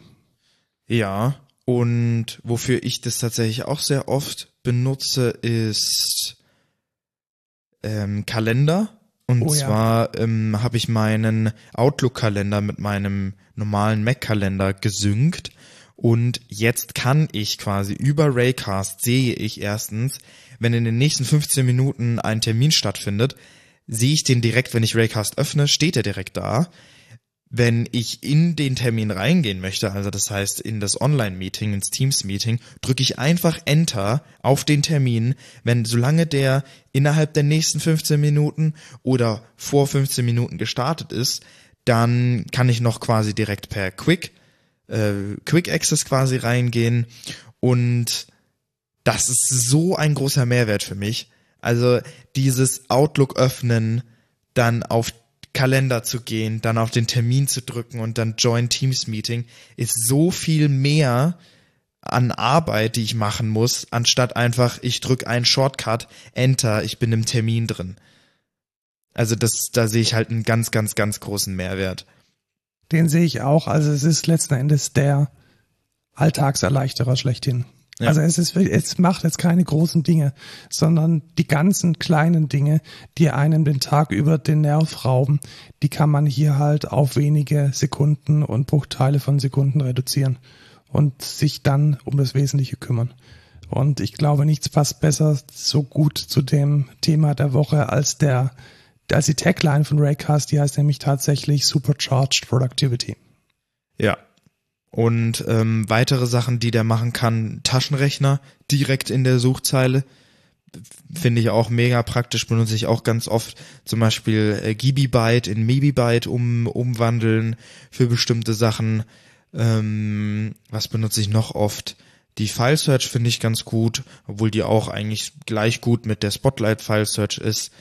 Ähm, den Quick-Kalender benutze ich. Das ist so eine kleine Extension, die einfach in so einem kleinen Grid dir den Kalender anzeigt. Ich möchte manchmal einfach nur wissen, ey, wann ist, an welchem Datum ist welcher Wochentag? Und dann öffne ich einfach diesen Quick-Kalender und dann sehe ich direkt, ah, das ist heute und das ist dann nächste Woche und so. Das finde ich halt mega praktisch.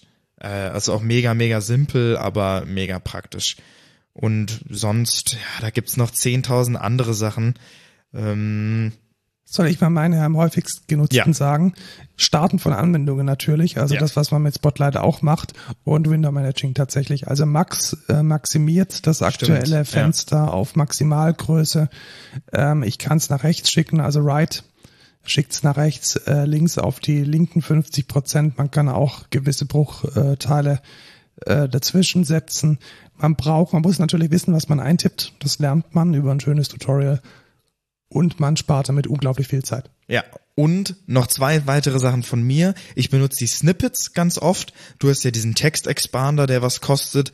Äh, ich benutze dafür einfach Raycast. Und zwar kann der auch einfach Text-Snippets expanden. Du gibst irgendwie ein, ähm, was weiß ich, Dollar äh, T. Also ich benutze zum Beispiel ähm, Semikolon TX für tar extract.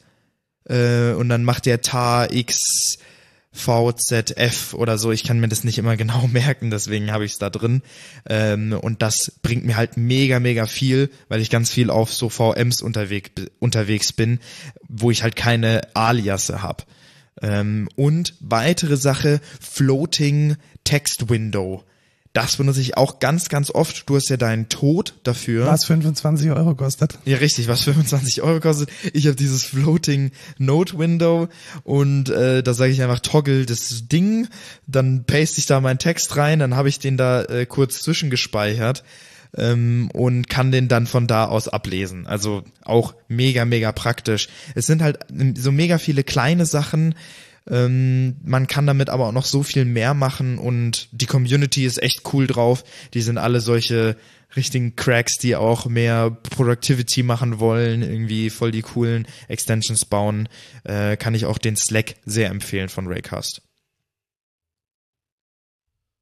Ja, dem kann ich nichts hinzufügen. Nutzt auf jeden Fall Raycast. Ja. Also generell Tastaturbedienung unterscheidet die Noobs von den Experten. Das ist jetzt nicht abschätzig gemeint, sondern ich bin ja auch äh, CTO von der Firma und die Leute, die am produktivsten sind, sind definitiv die, die mit diesen Product Productivity Tools auch gut umgehen können. Jetzt kommen wir zu deinem Lieblingstool. Jetzt kommen wir zu meinem Lieblingstool. Wir hatten heute schon viel darüber geredet, deswegen möchte ich jetzt nur noch mal das Name-Dropping machen, Notion.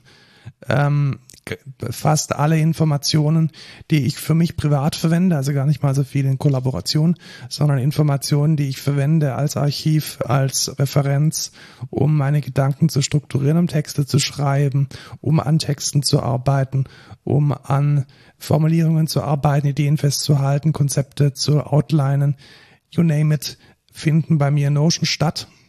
Und es ist sozusagen mein Second Brain, um die Gedanken freizukriegen für wichtigere Dinge. Und das ist mein Mittel der Wahl und jeder sollte sich meiner Meinung nach Notion zumindest mal angeschaut haben, wenn man ein bisschen nerdig drauf ist, so Datenstrukturen, Datenbanken ganz gut versteht, dann ist Notion definitiv das Beste. Ich möchte allerdings auch noch mal zwei Alternativen erwähnen weil die gerade so ein bisschen durch die Decke gehen. Also das zweite eher weniger. Das zweite eher weniger. Aber einfach der Vollständigkeit halber, was ich gerade vorhin auch schon gesagt habe. Also fangen wir erstmal mit dem alten Platzhirsch an. Das ist der fette Elefant Evernote. Evernote war einfach der erste. Das muss man sagen. Es war das erste Tool, welches diese freie Art, Notizen zu schreiben, umgesetzt hat. Und es ist halt leider irgendwann stecken geblieben. Also ich weiß nicht, Lukas, hattest du es jemals verwendet? Ja, hatte ich tatsächlich. Als erstes hatte ich das ähm, für meine Texte, für meine Rap-Texte verwendet, ähm, weil du das, glaube ich, verwendet hast. Genau. Ähm, und ich dachte mir so, ja, ist doch ganz geil, besser als eine Textdatei auf einem, auf einem Desktop. Dann hat es mich aber relativ schnell abgefuckt, weil man nur fünf Geräte gleichzeitig nutzen kann. Äh, und die sind halt schon schnell erreicht, wenn man dann irgendwie das auf dem Work-Laptop, auf seinem privaten Rechner, auf dem iPhone oder nur drei Geräte oder so. Drei Geräte. Ja, genau, drei Geräte sind's nur. Und dann willst du das halt noch irgendwo anders aufrufen und dann geht es nicht, dann musst du das aus einem löschen und genau, so. und der Browser gilt als Gerät. Ja, genau, genau das war's. Und dann dachte ich mir echt so, Alter, was eine Rotze. Äh, und dann war ich relativ froh, dass, ähm, dass dann Notion kam, weil jetzt benutze ich für meine Rap-Texte Notion und es funktioniert eigentlich relativ gut. Ähm, äh, sonst benutze ich Notion auch nicht so viel. Ich notiere mir auch leider nicht so viel. Ich würde da eigentlich mehr Disziplin haben, aber äh, mache ich zu selten. Also das, also notieren generell kann ich sehr empfehlen, weil es ist dann halt einfach aus dem Hirn. Also ja, man kann sich das alles merken und ich kann mir die Dinge auch merken oder ich könnte sie mir merken. Aber schön ist es halt einfach, es nicht zu müssen. Weil dann sind die Ressourcen für andere Ideen frei. Und das genieße ich eigentlich sehr. Ja. Was ist denn das nächste? Genau, also das nächste Big Thing nach Notion ist Craft. Und ich würde mal sagen, Craft ist ein schöneres Notion definitiv. Was? Ein schöneres Notion, ja. Was? Wenn man. Wird man da die ganze Zeit ausgelockt? Ich glaube nicht, nee. Boah, dann nehme ich das. Es ist ein schöneres Notion, als es einfach aesthetically wesentlich schöner. Äh, angenehmer, moderner, bunter. Äh, Notion ist ja sehr minimalistisch. Das ist eher so auf der knalligen Seite. Aber, und jetzt kommt das große Aber, was es nicht so gut kann, sind die Datenstrukturen. Also wenn man wirklich mit ganz klassischen Notizen unterwegs ist, hauptsächlich mit Texten arbeitet, eher so schreibt, vielleicht auch wissenschaftliche Arbeit macht, dann ist Craft wahrscheinlich die bessere Alternative, weil man da sehr den Fokus auf Schreiben legt und weniger auf Strukturieren. Also wenn man eher auf der strukturierenden Seite ist und Daten strukturiert ablegen möchte, ist Notion super. Wenn man das nicht braucht und dafür ein bisschen reichere Features beim bei der Darstellung und bei der Struktur haben möchte, also Struktur im Sinne von Textstruktur, dann ist Craft, Graph.do sicherlich mal. Okay, dann nehme ich das jetzt her. Dankeschön. Ja, tatsächlich. Also wenn du wirklich Texte schreiben möchtest und kreativ ähm, an den Rap-Texten arbeiten, dann ist Craft, denke ich, besser. Ja, dann nehme ich, dann nehme ich Craft. Krass. Ist es kostenlos? Ja, ist kostenlos. Boah, geil. Scheiß auf Notion, endlich. nee, also ich habe zwei Kritikpunkte an Notion. Erstens, dass ich immer ausgeloggt werde. Das fuckt mich wirklich. Ja, der Identity Provider von Notion ist eine absolute Also es fuckt mich wirklich massivst ab, weil ich wirklich gefühlt jeden Monat werde ich aus diese, werde ich aus der App an meinem iPhone rausgeschmissen. Dann muss ich mich in der App wieder anmelden. Also sowas habe ich Vor auch allem haben nie die, gesehen. die haben keine Passwörter. Das heißt, sie schicken dir dann irgendeinen komischen Magic Login Phrase, die da nicht ankommt und im Spam landet. Also alles eine Katastrophe. Ja, also kompletter anmelden, Scheiß. Anmelden ist echt kaputt. Und, und zweitens, dass es wirklich nicht schnell lädt, finde ich. Ich finde, Es, es, wurde ist, aber wesentlich besser. ja, ich finde trotzdem dieses, es kommt mir zu klankig vor. Ich, für mich muss das so zack, zack, zack gehen. Wenn ich, ich will einfach nur Notizen haben, da, da dauert mir das zu lange. Weißt du, ich meine? Ja, wenn es tatsächlich nur darum geht, irgendwie auf und schreiben, da ist Notion wahrscheinlich auch nicht das Richtige. Wie gesagt, Ja. das ist für strukturierte Daten, für fette Datenbanken. Dafür ist es gemacht, wenn man irgendwie gleichförmige Daten dokumentieren, protokollieren möchte. Dafür ist es cool. Schau dir einfach mal Craft an. Ja, ich denke, ich das ist wahrscheinlich für dein, für dein, für den kreativen Ansatz zum Songtexte schreiben, zum Kurzgeschichten schreiben, um auch längere Dokumentationen zu schreiben, Berichte, Anträge, äh, Reports. Dafür ist es wahrscheinlich, ist Craft vermutlich das Bessere. Ja. Ich sehe es gerade, es ist echt ganz cool. Und es lädt schneller als Notion. Also bin ich. Nein, das ist nur Spaß, Leute. Ich will nur ein bisschen hier so ein bisschen. Gut, Es nächstes muss ja Tool. auch Konkurrenz geben zu Notion. Warte, stelle ich das vor, das Ja, nächste? stellst du vor, genau. Jetzt waren wir beim, beim Schreiben, jetzt kommen wir zum Informationen bekommen über etwas, was eigentlich schon seit Jahren nicht mehr existieren sollte, nämlich E-Mail. E-Mail, genau. E-Mail sucked for years, not anymore, we fixed it, ist der Anfangssatz von Hey. Ähm, hey haben wir tatsächlich auch schon mal in einem vorherigen Podcast vorgestellt als, glaube ich, No-Code der Woche. Ja, genau. Ähm, und ja, wir sind sehr große Fans von Hey geworden. Das hat mir der Markus gezeigt. Und ja, es revolutioniert quasi E-Mails, indem man einfach nicht zugespammt wird mit 10.000 Sachen. Ähm, man erst bestätigen muss, welche Sachen in dein Postfach kommen und welche nicht. Ähm, und Notifications von Grund aus bei jeder E-Mail abgeschalten sind.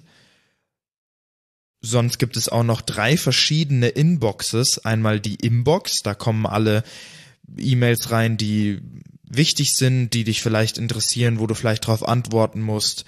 Ähm, in den Feed kommen alle, alle Newsletter, alle, alle Informationen über irgendwelche Angebote äh, kommen in den Feed rein und in die Paper Trail kommen einfach nur Rechnungen rein.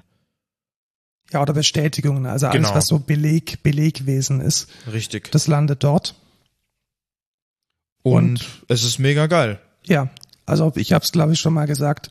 Ich habe irgendwie so gefühlt mir jeden Tag eine halbe Stunde reserviert, um meine privaten Mails zu managen, zu lesen und zu verstehen, dass es mit Hey jetzt eine, ein Bruchteil geworden. Also ich bin in zwei bis drei Minuten durch, habe alles Wichtige mitbekommen und das Unwichtige ist einfach vorbeigeflogen, ohne dass es mich belästigt hat. Und das ist alleine dafür sind die 100 Euro äh, die 100 Euro im Jahr schon definitiv das Geld wert. Weil Ja. man muss dazu sagen, es ist eine eigene E-Mail-Adresse, die heißt irgendwas at hey.com und es kostet Geld. Richtig, das muss man natürlich dazu sagen. Ähm, ich habe es jetzt auch so gemacht, weil ich noch alte E-Mail-Postfächer habe. Einfach Weiterleitung.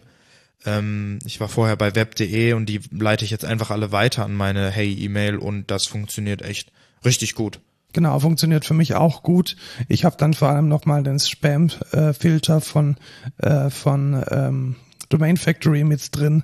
Dann landet auch nicht so viel Spam bei Hey. Das ist ganz cool. Ja, Dann einfach, weil man es erwähnen muss, ich will da jetzt allerdings gar nicht so viel verlieren. Atlassian, die Toolchain von Atlassian ist definitiv das Go-to One-Stop-Shop-Monopol für alles, was Produktivitäten der Softwareentwicklung betrifft. Viele, viele Tools, viele, viele Möglichkeiten. Ähm, seriously, wenn ihr ernsthaft Business betreibt, dann gibt es dafür aus meiner Sicht keine Alternative. ja, also Jira für Kanban-Board, Sprints äh, und Confluence für Dokumentation sind schon Platzhirsche, würde ich behaupten. Ja, und ich kenne ehrlich gesagt auch inzwischen keinen Kunden von uns, der es nicht verwendet. Also es ist ein de facto Standard Ja. geworden. Tatsächlich. Ich finde es aber auch relativ gut, auch wenn da Ladezeiten auch relativ hoch sind. Genau, Ladezeiten sind sehr hoch. Ähm, die wir klauen mal Konzepte von Notion. Ja, aber ich muss auch sagen, das ist wirklich nicht tragisch. Die haben halt die scheiß Emojis und, äh, Und das dieses- Coverbild. Und das Coverbild geklaut. Uh, wie schlimm. Aber dieses Seiten in Seiten hatten die schon immer. Ja, alles gut. Ja. Ähm, also ich glaube, wichtiger als Confluence ist tatsächlich äh, Jira, ähm, ein Ticketsystem, mit dem man sehr komplex seine Arbeit strukturieren, dokumentieren, planen, schätzen, analysieren kann. Ähm, es gibt nichts Besseres, wenn man es leichtgewichtiger möchte. Gab es früher ein Tool, das hieß Trello. Das, das gibt's wurde immer jetzt, noch. gibt's immer noch und das äh, ist jetzt auch unter dem Dach von Atlassian. Also die leichtgewichtige Alternative, die sozusagen der Runner-up war, die gehört jetzt auch zu Atlassian. Damit ähm, ist das letzten Endes der de facto Standard für agile, für agiles Projektmanagement. Ja, was man vielleicht noch erwähnen kann, ist ähm, erstens die Integration zwischen Jira und Confluence ist exzellent, würde ich behaupten. Tatsächlich, ja. Und ähm, wenn ihr einfache Kanban-Boards haben möchtet, könnt ihr tatsächlich sogar Notion verwenden für. Auch sehr nice. Ja, dafür ist es gut. Ja. Allerdings, das skaliert halt null. Null, weißt ja, du, die ja, Dinge, die landen dann auf dem letzten Board und dann landen, dann sind die da halt und dann gehen die da auch nicht weg. Also das sind halt alles so, so Dinge, die Jira halt richtig gut gemacht hat und auch das Zuweisen zu Releases, also die wissen einfach, wie man Software entwickelt aus einem Prozess heraus. Die haben Scrum verstanden, die haben Kanban verstanden. Und Aber das auch noch gut- nicht immer. Also früher war ja, das noch. war früher, früher, uiuiui. Also so, Ja. wir hatten ja auch mal Self-Hosted Jira. Ich erinnere mich an dunkle Zeiten. ja, also früher Ähm. war das nicht ganz so geil, wie es jetzt ist. Und jetzt muss ich schon sagen, ist es auf jeden Fall ein sehr, sehr geiles Produkt. Definitiv. Also darf einfach nicht fehlen. Ich denke, Software entwickeln ohne ein Tool, welches den Prozess unterstützt, ist nicht möglich. Und ähm, was Besseres als der Atlassian Stack fällt uns an dieser Stelle auch nicht ein. Da noch eine kleine Komplettlösung für den Schluss. Es ist ja oft so, dass man eigentlich für jede Kleinigkeit sich eine App für seinen Mac kaufen müsste, außer Man hat SetApp. was ist ein Set-App? SetApp ist eine Sammlung von verschiedensten produktiven, ja, auch nicht unbedingt produktiven, aber einfach von Software auf dem Mac. Ähm, da zahlt man quasi entweder jährlich oder monatlich quasi so eine Subscription und kann dort ungefähr so jedes Tool, was man sich vorstellen kann, gibt es da drin. Ähm, um die besten mal aufzuzählen, würde ich sagen, ist ähm, für mich auf jeden Fall Bartender. Das heißt, ähm, wenn ihr Mac schon mal gehabt habt, dann gibt's oben rechts immer diese ganz vielen Statussymbole von verschiedensten Anwendungen. Und äh, die nerven irgendwann, wenn das zu viele sind. Vor allem verliert man mega den Überblick. Bartender macht das äh, nicht so geklattert in verschiedene Bereiche unterteilt ist es. Und ja, Bartender auf jeden Fall Must-Have. Dann noch äh, CleanShot X, äh, sehr guter Screenshot-Manager, mit dem man direkt Screenshots bearbeiten oder kopieren kann. Sonst Paste als ähm, Zwischenablage-Manager, oder nennt man das so? Ja, Clipboard Manager. Ja, Clipboard Manager. Obwohl, ähm, Raycast hat auch einen guten Clipboard Manager, wollte ich nur kurz erwähnen. Äh, aber Paste ist auch sehr, sehr gut. Ähm, vor allem auch Filtering so von, äh, vom Clipboard, wenn du irgendwas nochmal brauchtest oder so. Sehr, sehr gut. Ähm, sonst habe ich auch noch installiert irgendwie äh, iStat Menus habe ich, äh, um, die, um den Status von meinem Mac äh, zu überprüfen. Was haben wir noch? Wie heißt es? Permute, ne? Genau, Permute ist noch relativ cool. Damit kann man Medien, also Audio oder Video oder Bilder von einem Format ins andere konvertieren. Unter der Haube läuft da wahrscheinlich einfach nur ein, ein Man-Coder, der das relativ gut macht.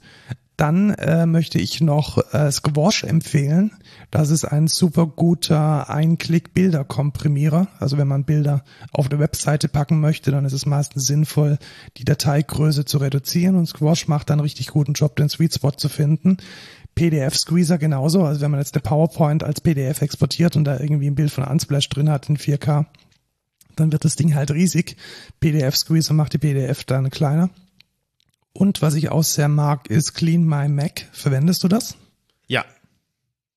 Also nicht so oft, aber äh, der meldet sich dann immer, ach übrigens, dein RAM ist voll, ach übrigens, dein Papierkorb ist voll, ach übrigens, äh, Ja, hier. also wofür es ich hauptsächlich verwende, ist, als ich noch den alten Mac hatte, war Speicherplatz immer knapp. Und was Clean My Mac halt sehr gut macht, ist, nicht mehr benötigten Kram aus Caches zu löschen und den ganzen Quatsch mal wieder aufzuräumen, nur weil man irgendwie einmal kurz den Firefox verwendet hat. Muss man ja nicht irgendwie zwei Gigabyte Cache mit rumschleppen. Das macht Clean My Mac relativ gut. Und das ist alles für 9,99 Euro pro Monat und viele, viele andere, ähm, andere Dinge darin enthalten. Ähm, und ich würde tatsächlich sagen, der Schwerpunkt der Apps liegt wirklich auf Produktivität.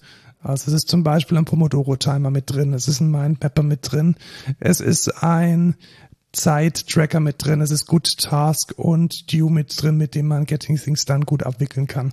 Also vieles von den Dingen, die wir vorgestellt haben, findet hier auch ein entsprechendes Helferlein in dieser Set-App-Kollektion mit drin.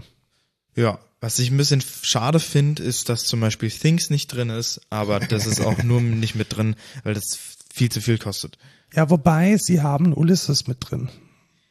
Was? Ulysses? Also Ulysses ist auch so eine. Ist es genauso gut wie Things? Nein, Ulysses ist ähm, der beste Markdown-Editor.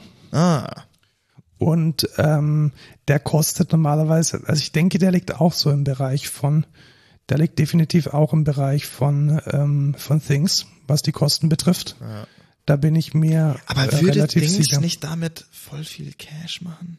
Ich weiß es nicht. Also Ulysses kostet 50 Euro im Jahr. Krass, im Jahr sogar. Things kostet doch nur einmalig Kostet was. nur einmal. Also damit wäre Also Ulysses Things wäre doch voll schlau, wenn die da drin wären, oder nicht?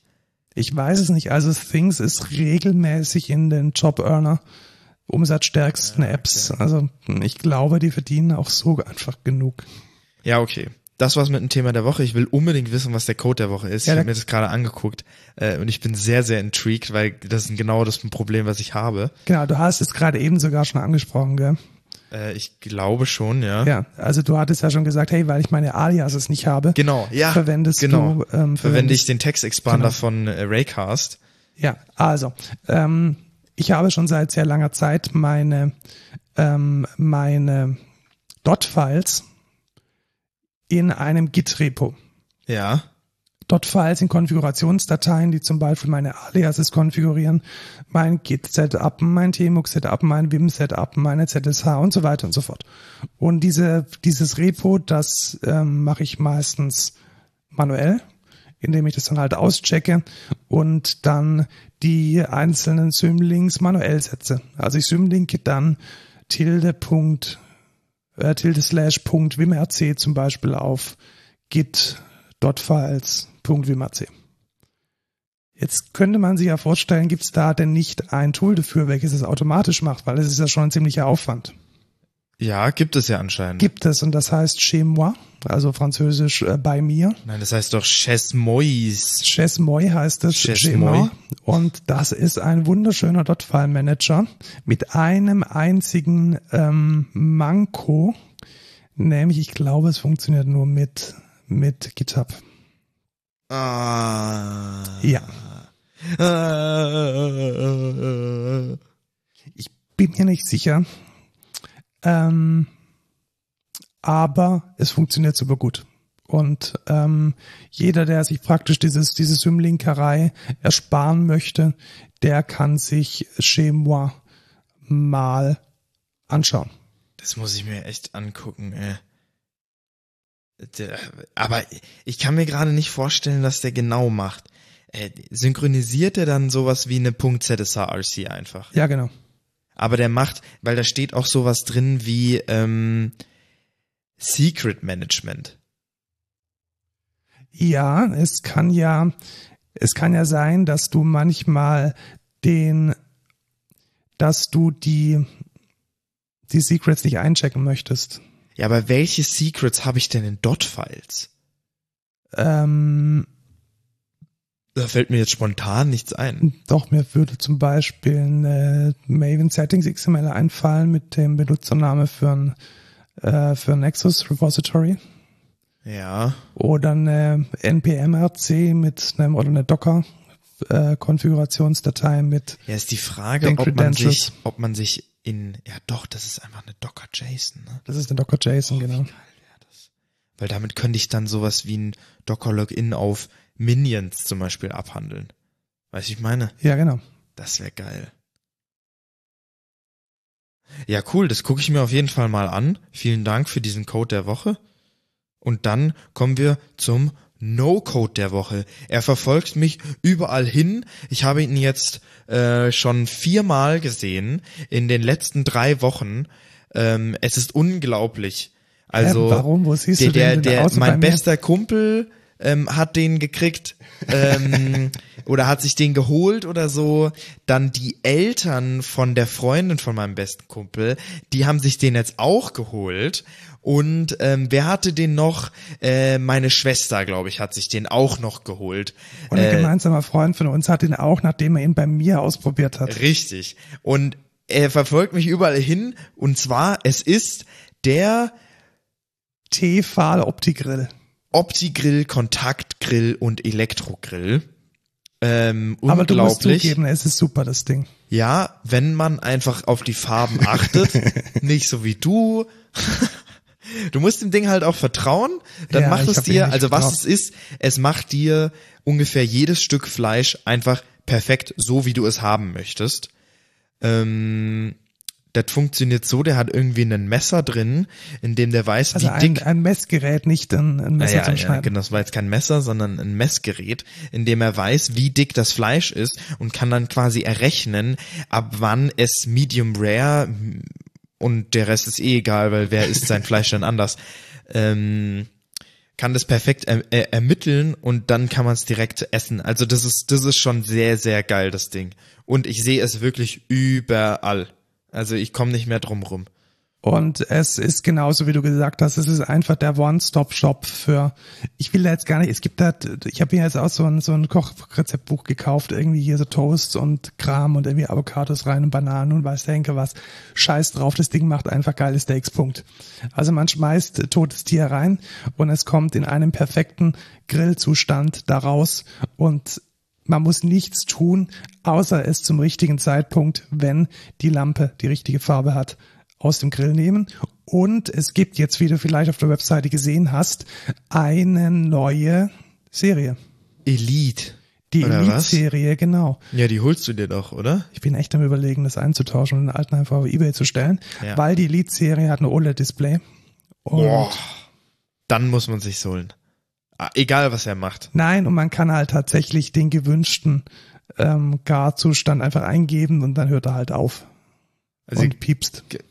ach so, ah, okay, das ist cool, das ist cool. Das heißt, man gibt den ein, sagt, ich möchte es Medium Rare. Also, warum haben die da nicht eigentlich nur einen? Also, die hätten ja nur einen Knopf machen müssen. Also, So, mach's Medium. Ja, mach's halt richtig, äh? logischerweise. Und, und äh, ja, das ist natürlich geil, wenn er dann direkt sagt, okay, geil, äh, dann piept er nur da, wenn's fertig ist, mach das doch, hol dir den. Und dann können wir dann eine Review machen hier.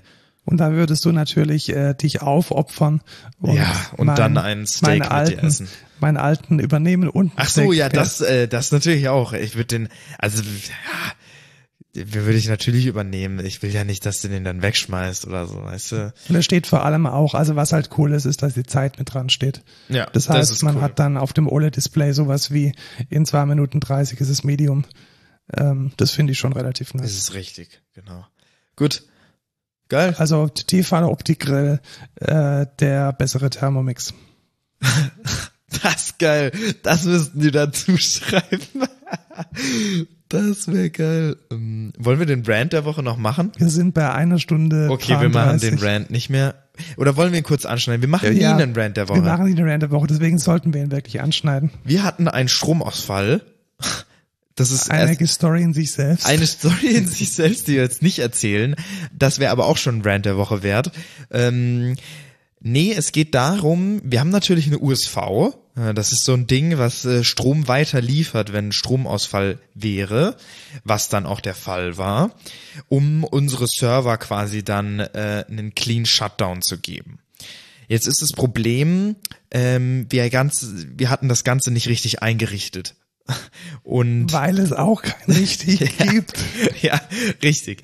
Und ähm, wir sind dann halt ähm, danach, also postmortem, äh, nach dem Stromausfall sind wir hingegangen, wollten die Sachen halt äh, uns angucken, was sind da schiefgelaufen, wurden die runtergefahren, Pustekuchen wurde nichts runtergefahren, dann haben wir uns angeguckt, wie macht man das denn richtig? Und es ist der größte Scheiß, den ich je gesehen habe. Also ich habe ja schon viel irgendwie mit Kubernetes rumgemacht und irgendwelchen neuen Technologien und irgendwie Ceph mit Kubernetes und das ist alles mega frickelig und da gibt's keine guten Ressourcen, aber zumindest so ein paar. Aber alter, USV-Management mit irgendwie Shutdown übers Netzwerk, es gibt, es wäre so, als wäre das kein Thema auf dieser Erde. Als wenn das einfach niemanden interessiert. Und vor allem, dieses Ding hat ja eine Web-Oberfläche und es wird überhaupt nicht klar, wie man diesen wunderbar einfachen, trivialen Fall, fahr halt die Scheiße runter, wenn der Strom weg ist, wie man den einrichtet. Ja. Es, es ist uns ein Rätsel. Wir haben keine Ahnung. Du wolltest irgendwas mit Ich wollte SNMP machen. SNMP machen, wobei ich da jetzt wieder neuen Hint habe. Danke an Erik. SNMP ist wohl selbst deskri- deskriptiv und man kann über einen SNMP-Walk herausfinden, welche Traps denn geworfen werden. Aber auch das müsste doch fucking nochmal dokumentiert sein. Und ich sag dir, selbst wenn wir das machen, Markus, bringt uns das nichts, weil wir ja sogar schon wissen, welche OID der fucking Shutdown ja hat.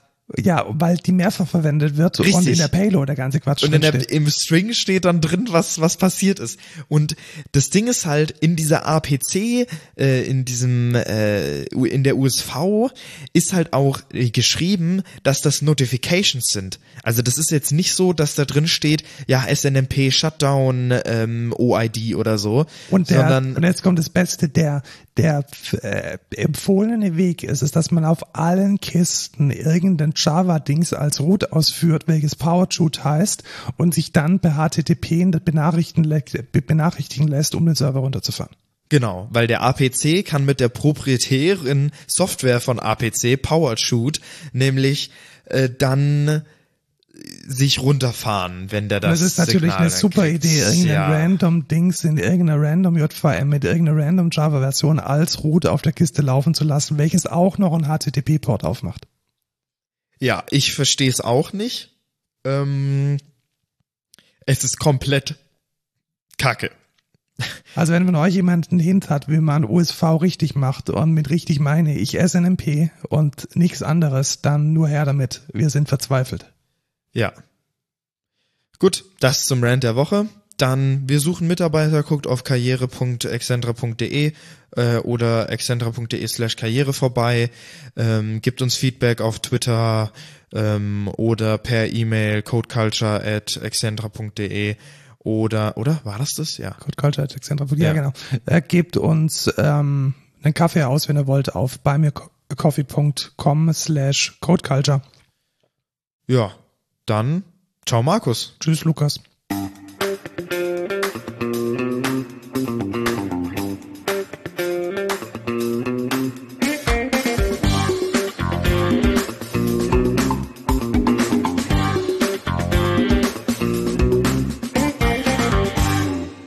War das unsere längste Folge? Nee, ich glaube nicht. Wir könnten jetzt einfach noch den, den Post-Gag so lange machen. so lange die, hinziehen, die bis wir die längste Folge Folge überboten haben.